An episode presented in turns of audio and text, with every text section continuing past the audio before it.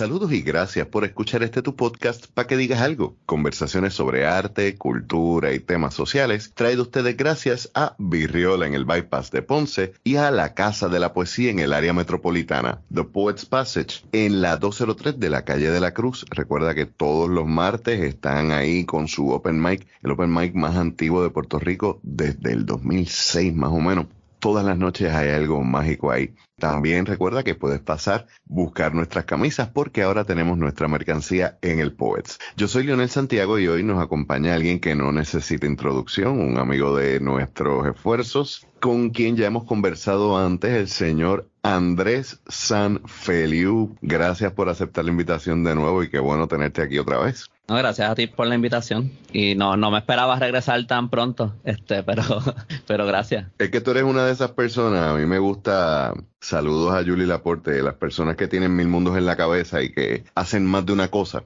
Y cuando estuvimos hablando me di cuenta de que sí, te conocemos por el callito, te conocemos por tu trabajo como narrador. De hecho, saludos a Ángel Icial. Ayer camino al Poet estábamos hablando de ti, de, la narrativa que estás trabajando. Muy, muy buena. Ambos estábamos. Ah, Ángel Icial lo conocí en, en, digo, sabía de él y lo seguía en las redes y eso, pero creo que cuando lo conocí en persona por primera vez fue en Barranquitas el año pasado, en la Feria de Libros. Este, eso mismo me contó. Bien buena gente él. Sí, y un eh, escritor bragaísimo. Este, sí, No sé si has tenido la oportunidad de leer El Cuco te va a comer esa, antología. Yo tengo uno de sus libros, creo que es ese mismo. Eh, yo me lo, yo nunca, hace tiempo que yo no me termino un libro. Porque empiezo a leérmelo y después ah, tengo que investigar algo de historia y se me, y me distraigo. Pero yo me lo empecé a leer y yo dije, wow, porque uno lee muchas cosas de aquí que no siempre son buenas. y, sí, y uno como que lo lee y no, no opina porque pues quiere también apoyar. Exacto, exacto. Y a veces es difícil uno saber qué es qué. Y entonces cuando uno lee algo bueno, que no, no es que no hayan artistas buenos, eh, escritores buenos y no es que sean pocos ni nada, pero no todo lo que se publica es bueno. Y cuando uno lee algo que es bueno, uno se sorprende mucho y, de verdad, de una manera positiva. Eh, y es muy buen escritor. Y un excelente editor también. Eh, no sé si han tenido, si has tenido la oportunidad, pero chequeate él y su compañero Melvin, que tienen su, la editorial Acon, han hecho dos antologías de terror y horror que se llama No cierres tus ojos. Sí, eh, sí, a mí me encanta, si hace otra de esas, a mí me encantaría que eh, participar. Este... Pues pendiente porque creo que iban a hacer otra convocatoria, estamos... Yo creo que él hizo una en un momento y no tuve tiempo para escribir algo a tiempo para someterlo, pero quería participar. Pero, pero sí, estoy pendiente de su trabajo. No, no me he leído esas compilaciones, pero me. me, eh, ahí la primera. Saludos a la persona si me escucha, no voy a decir el nombre, pero sabe quién es. A mí me la tumbaron. Este, de esos libros que me ha dolido y lo tengo que comprar de nuevo, con gusto lo compro porque de verdad que es una antología que te, te lleva por todo lo que es el terror, todo lo que es el horror, desde lo psicológico, de, y como son distintos autores, y la idea es que todo es el horror hecho en Puerto Rico, eh, eh, en el escenario de, la isla. Es otra cosa, te vuela la cabeza. Yo lo compré y me acuerdo que, lo compré y me lo leí durante el tiempo que estuvimos sin luz en María. Que le daba como que un, tonito más dark. Ah, qué cool. Pero nada, eh, volviendo acá, ya nosotros hemos hablado contigo como escritor, varias cosas, hemos hablado contigo también como fanático de la historia, recuerdo que tienes la, el issue con que se te llama historiador, pero con, alguien que está haciendo un esfuerzo increíble y muy necesario de rescatar la historia y de, hacerla accesible. Pero mm, siempre me es curioso, los artistas tenemos como los superhéroes dos vidas. Tenemos nuestra, nuestra área creativa artística, tenemos lo que nos apasiona, lo que nos mueve. Big Papai, un poeta americano, decía, hay una diferencia entre lo que yo hago para comer y pagar mis deudas y lo que yo hago para vivir. Yo para pagar mis deudas soy diseñador de, de, programación de computadoras y para vivir escribo poesía. Y entonces, obviamente, el callito es lo que tú haces para vivir en gran medida, pero para ganarte el pan, eres diseñador gráfico. Sí. Vamos a hablar de eso porque como te conozco desde el mundo de las letras y desde el mundo de la investigación, no, no desde el mundo de lo visual, me fue digo, aunque la, las portadas de tus libros y la presentación visual de lo que tú haces es muy, muy buena, pero me estuvo bien curioso que te estés destacando en algo que no es, por ejemplo, artes visuales, que es lo que yo me hubiera imaginado. Ya tú nos hablaste en, los episodios anteriores sobre cómo tú siempre te ha gustado la historia, siempre has querido hacer a la Tolkien una mitología boricua. Pero eh, también habías mencionado que tú hacías como que eh, algo de novela gráfica, tener unas ideas de unos visuales y que terminas estudiando artes gráficas. Cuéntame. ¿Por qué artes gráficas? ¿Qué, ¿Qué, fue lo que te llamó la atención de eso? Pues y luego tengo una pregunta sobre artes gráficas y artes visuales. Pues más que nada a mí, especialmente cuando estaba en escuela superior, a mí lo más que me gustaba era el arte, arte, dibujar, más que nada. Y yo fui a la universidad a estudiar arquitectura. Yo hice un año de arquitectura, estudié en Estados Unidos, el bachillerato, y estuve un año en arquitectura y no me, no era lo mío por decirlo de manera resumida, porque nada más por contar ese cuento sé. Pero no, no era lo, no me gustó. estudiar arquitectura es bien difícil. Requiere muchas, muchas horas. Este, uno casi no duerme. Y si a ti no te apasiona de verdad, entonces eso es si te gusta, pues obviamente sigue siendo un sacrificio y es difícil y todo, pero te estás disfrutando lo que estás haciendo. Pero en mi caso, como no era lo que me apasionaba, pues para mí eso era tortura. Te entiendo. Eh, y pues a mí no me, eh, no me fue muy bien. Hay una parte que yo siento, eh, después puedo hablarles un poco, pero como que otras cosas que yo he hecho después me hacen pensar que si yo me hubiera quedado en arquitectura, eventualmente yo lo hubiera cogido el jueguito y, lo, y hubiera podido hacerlo bien. Pero en el momento como que habían cosas que como que no me cuajaban. Quizás en el momento de la práctica es una cosa, pero en el momento de la teoría era engorroso, era tortuoso porque es, como tú dices, una carrera que exige mucho tiempo. Eh, sí, y yo creo que pues parte también, tú sabes, la madurez. Eh, yo creo que eh, yo era bien inmaduro cuando estaba ese año allí y, y también me imagino que hay algo que se pierde en, en tú sabes, en, en el del inglés al español.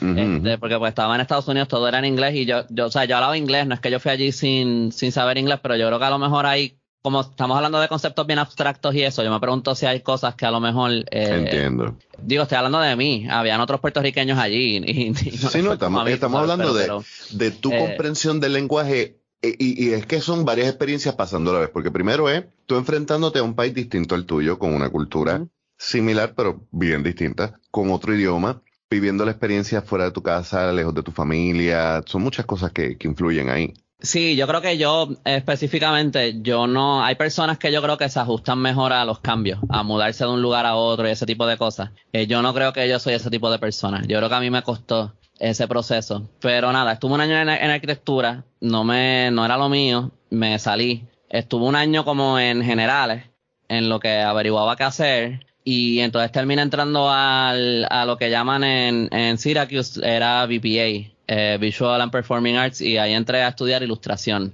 Yo estaba solicitando ilustración y a diseño eh, gráfico. Terminé entrando por ilustración y pues tuve tres años. Básicamente hice el bachillerato, en, eh, estuve cinco años en la universidad, que eso es lo que toma...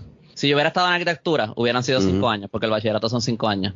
Pero anyway, pues estudié ilustración. Al principio se me hizo difícil también, pero me gustaba. Y, ok, y disculpa que te interrumpa. Ah. Dices que estaba el diseño y la ilustración. Sí. Mátame la, la ignorancia. ¿Cuál es la diferencia? En aquel momento yo no sabía muy bien, honestamente. Eran cosas que me... Ah, diseño gráfico, como que yo no tenía una buena idea de qué era eh, cualquiera de esas cosas. Yo lo que sabía es que pues a mí me gusta el arte y pues yo quería estudiar algo que tuviera que ver con las artes, algo creativo estaba entre una y la otra. Me acuerdo que de, diseño habían dos distintos. Creo que uno era en el creo que uno de los dos de los dos bachilleratos de diseño, uno era, no me acuerdo la diferencia en los nombres, pero uno era en el departamento de arte y el otro creo que era en el departamento de comunicaciones. Era algo así. No me acuerdo, ya no me acuerdo muy bien. Te estoy hablando, esto fue 2000, yo entré a la universidad 2007. So, esto fue 2000, como 2009, algo así, o sea, que fue hace tiempo. Pero, este, terminé estudiando ilustración porque fue, eh, fue en el que me cogieron. O sea que de cierta manera no fue tanto, era como que una de estas dos y donde me cojan, pues ahí yo voy. Y entonces pues me cogieron de ilustración, me gustó mucho, pero al principio fue bien difícil para mí porque muchas de las personas aparte de que yo como que me había saltado un año, porque al cambiarme, lo, como que ellos habían tenido el primer año y después hicieron el segundo año y yo estaba haciendo el, yo sé que eso suena obvio, pero lo que estoy diciendo es que yo hice como que mi primero y mi segundo año a la vez. Yo estaba cogiendo las clases eh, de, de fundamento a la misma vez que estaba cogiendo las clases de ya de ilustración como tal. Y también muchos de ellos venían de escuelas de arte. Yo no vengo de una escuela de arte. Yo tuve, tú sabes, tuve maestras buenas, pero, pero no era, eh, eh, como, como digo, como que era una clase dentro de, mm. todas las otras clases, tú sabes. Y pues ellos estaban mucho más adelante en esas cosas tradicionales de, de, pintura y ese tipo de cosas, ahí estaba bien atrás. Y pues esos primeros dos años, cuando el, el enfoque era más tradicional, yo también, tú sabes, había mucha frustración porque estaba como que, mano, lo mío como que no, tú sabes, no, no está quedando tan bien. Y me frustraba mucho, pero me gustaba. Y también en, en ilustración los maestros, la peor crítica que te dan en ilustración siguen siendo súper buena gente, comparada como son los, los, profesores en arquitectura.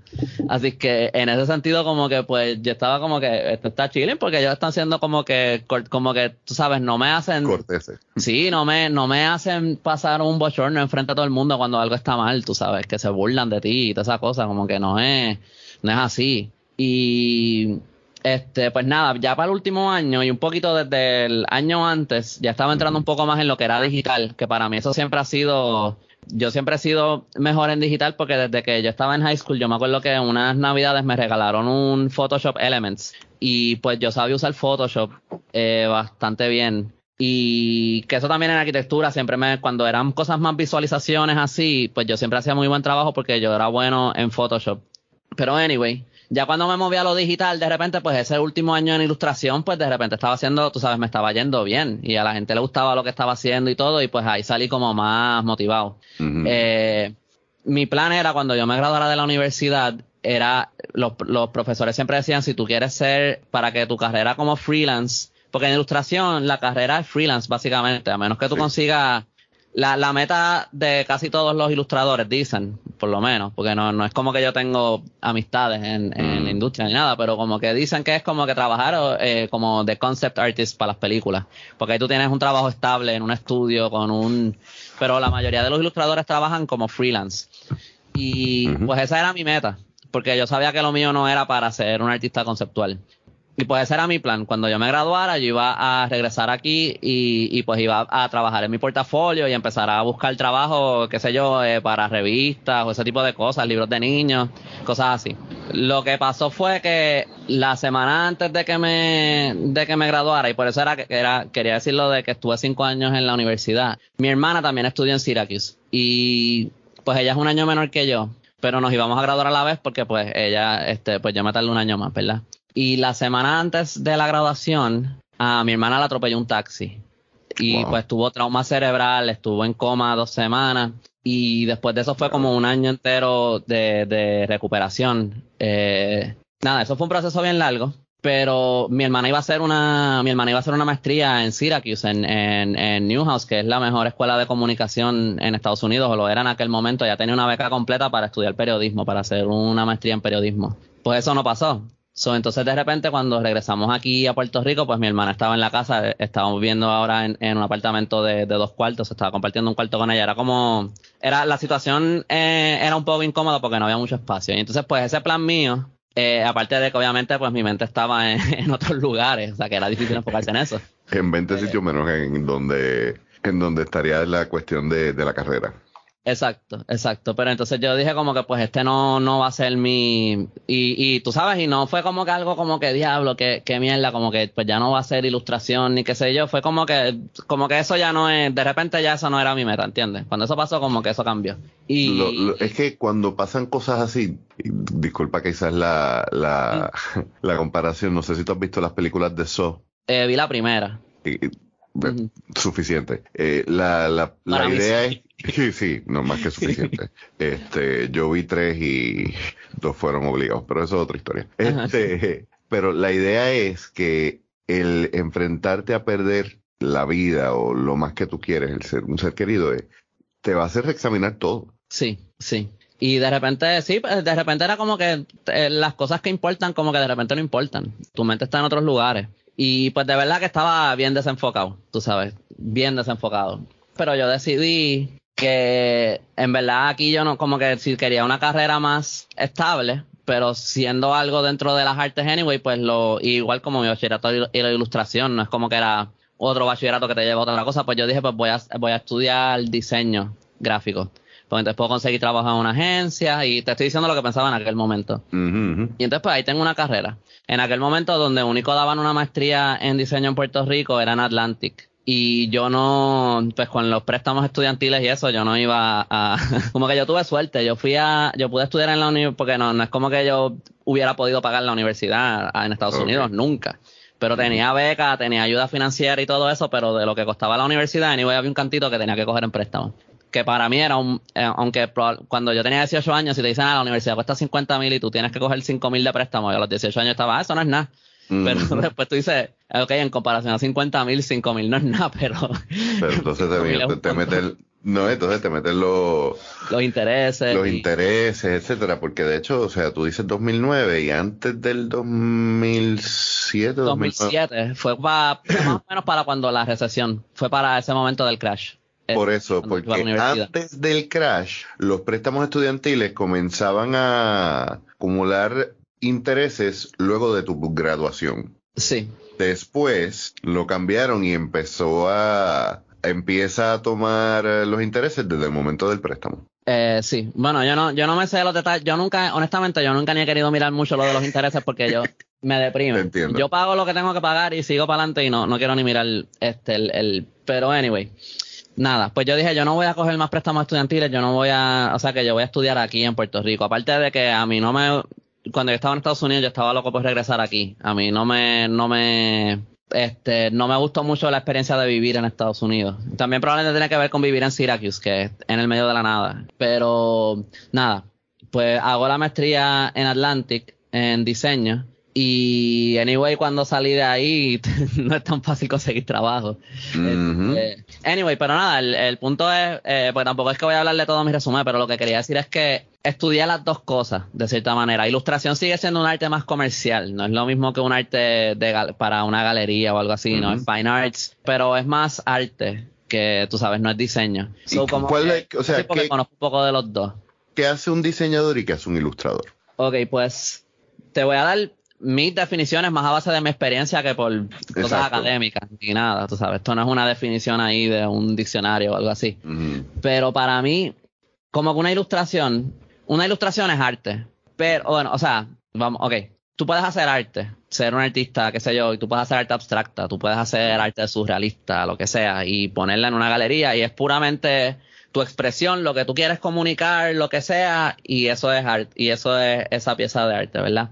Ilustración, pues maybe probablemente a lo mejor no sería justo llamarle arte por el sentido de que, o maybe sí, esas son otras definiciones, si acaso podemos hablar de eso después, pero este, pero ilustración tiene un propósito, ilustración tiene que contar una historia. La imagen siempre tiene que contar una historia, porque tú estás ilustrando un libro de, mira, aquí yo hice uno que publicaron este año. Bueno, yo sé que esto no va a salir porque es audio, pero yo, yo ilustré este libro de niños. Pero como que, pues cada uno, esto es un libro que se llama Puerto Rico en ABC, de una autora que se llama Rosana Quintero. Y pues cada letra del abecedario tiene como un cuento distinto, con la letra, obviamente, y todos son este como que personajes, la mayoría son animales. Y entonces, pues cada cuento tiene una historia, y entonces pues tú ilustras una escena de esa historia si tú estás haciendo a lo mejor una ilustración para una portada de un libro o lo que sea, también estás contando una historia de cierta manera. Si estás haciendo una, qué sé yo, una caricatura política, anyway, la caricatura está contando una historia, tú estás viendo cosas que están pasando, cosa que la, ilustración siempre como que lo que sea que comunique tiene que, quedar claro. O sea, que la ilustración va a darle, le va a dar la misma importancia a la historia que narra o a la idea que proyecta que a la estética, mientras que el arte por arte mismo le va a dar quizás más importancia a la estética y de ahí parte entonces a, lo que vaya a presentar. Pues no, no creo que es un requisito del, del arte, del arte que es arte y ya, pero sí es un requisito del, del arte de la ilustración como que porque la ilustración es como un arte comercial. Ahora, yo pienso que si tú vas a hacer un arte para una galería, puede ser lo que tú quieras, puede ser algo que comunique bien claramente una historia, si eso es lo que tú quieres que sea. Ok, si tú, si te detengo ahí, te detengo ahí. Dijiste una palabra importante.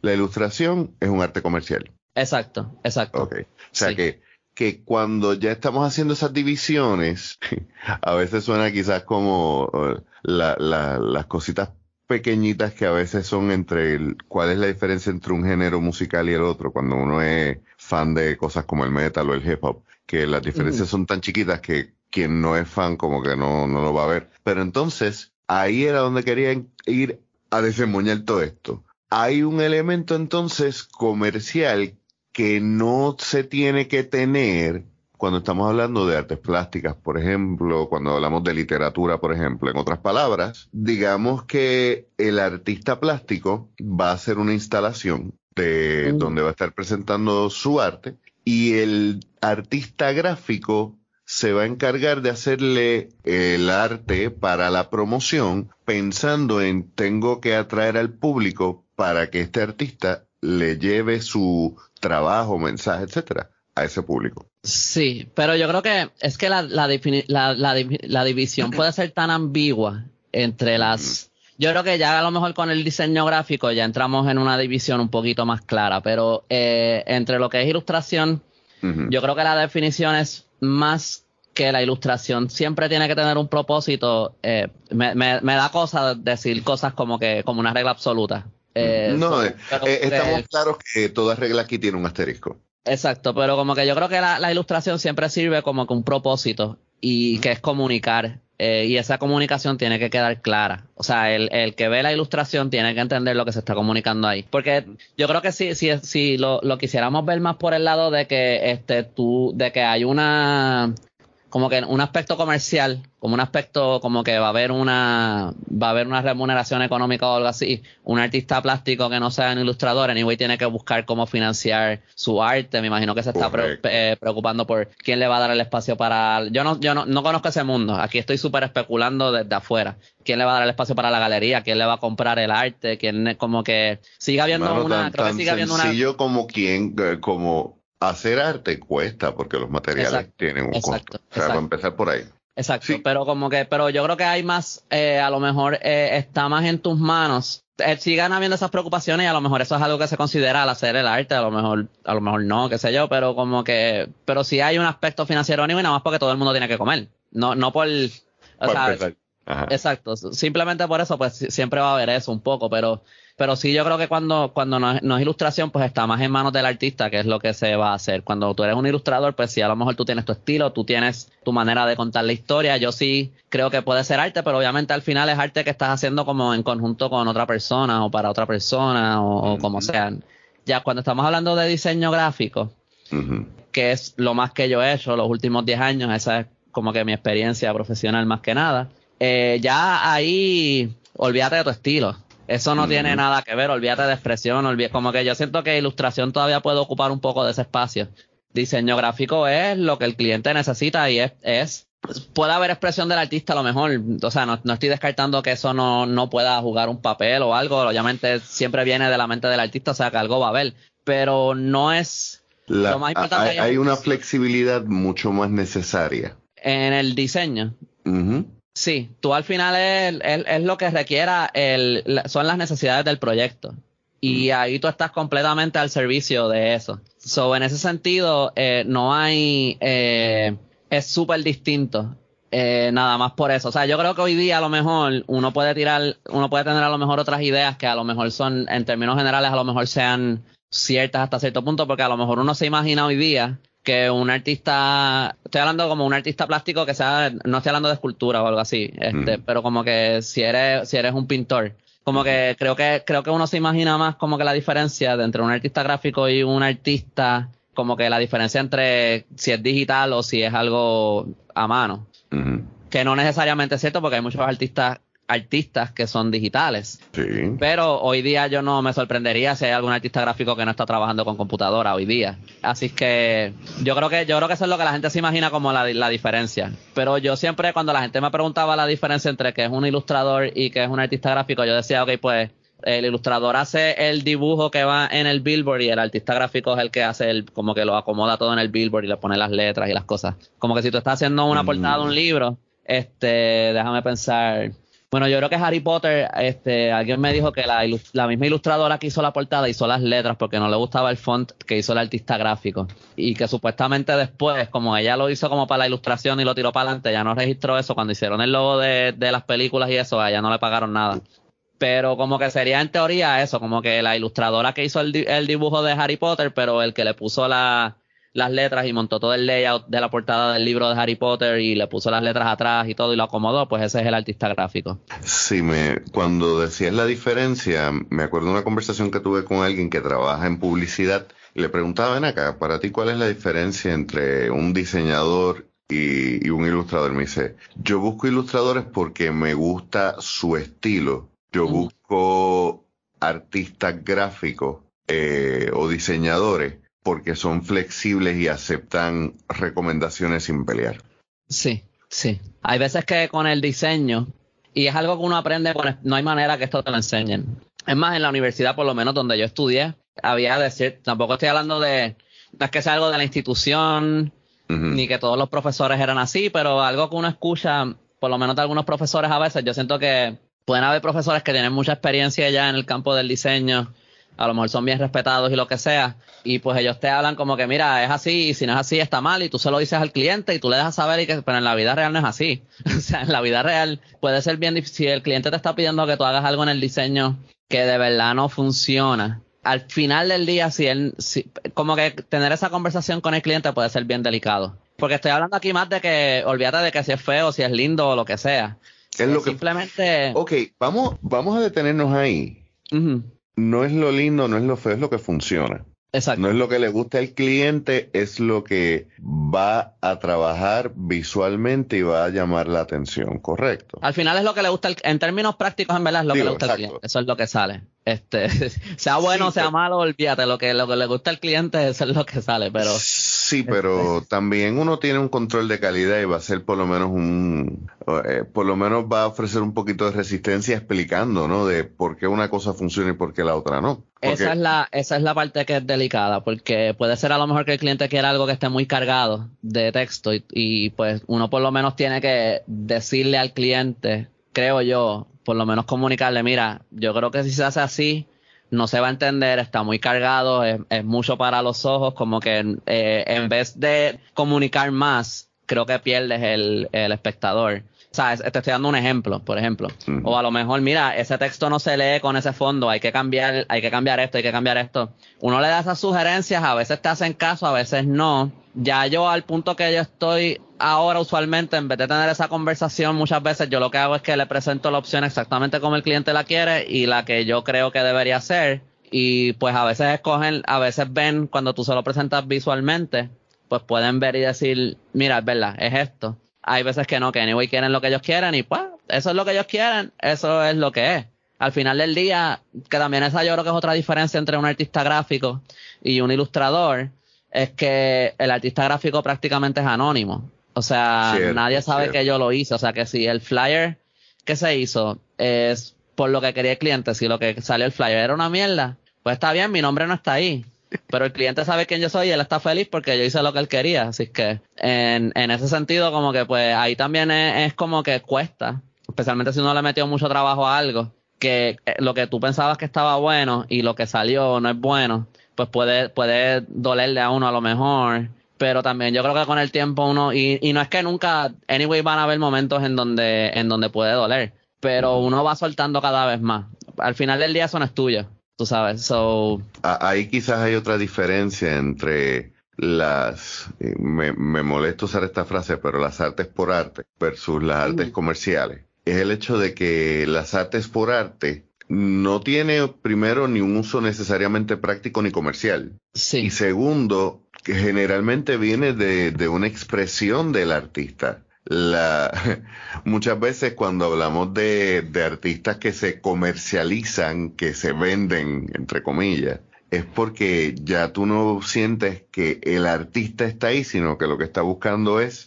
qué es lo que funciona para vender más. Sin embargo, esa discusión no se tiene en el mundo del arte gráfico, al contrario.